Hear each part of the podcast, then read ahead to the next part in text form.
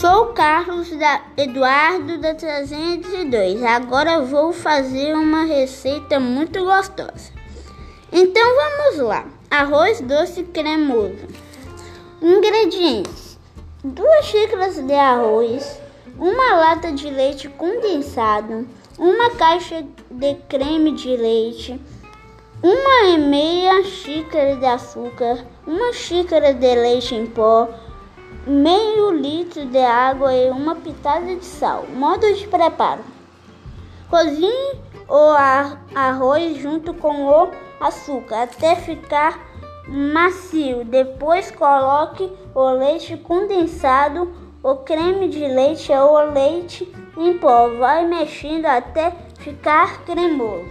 Acrescente uma pitada de sal e coloque em uma refratória. Adicione canela e sirva quente ou gelado. E bom apetite!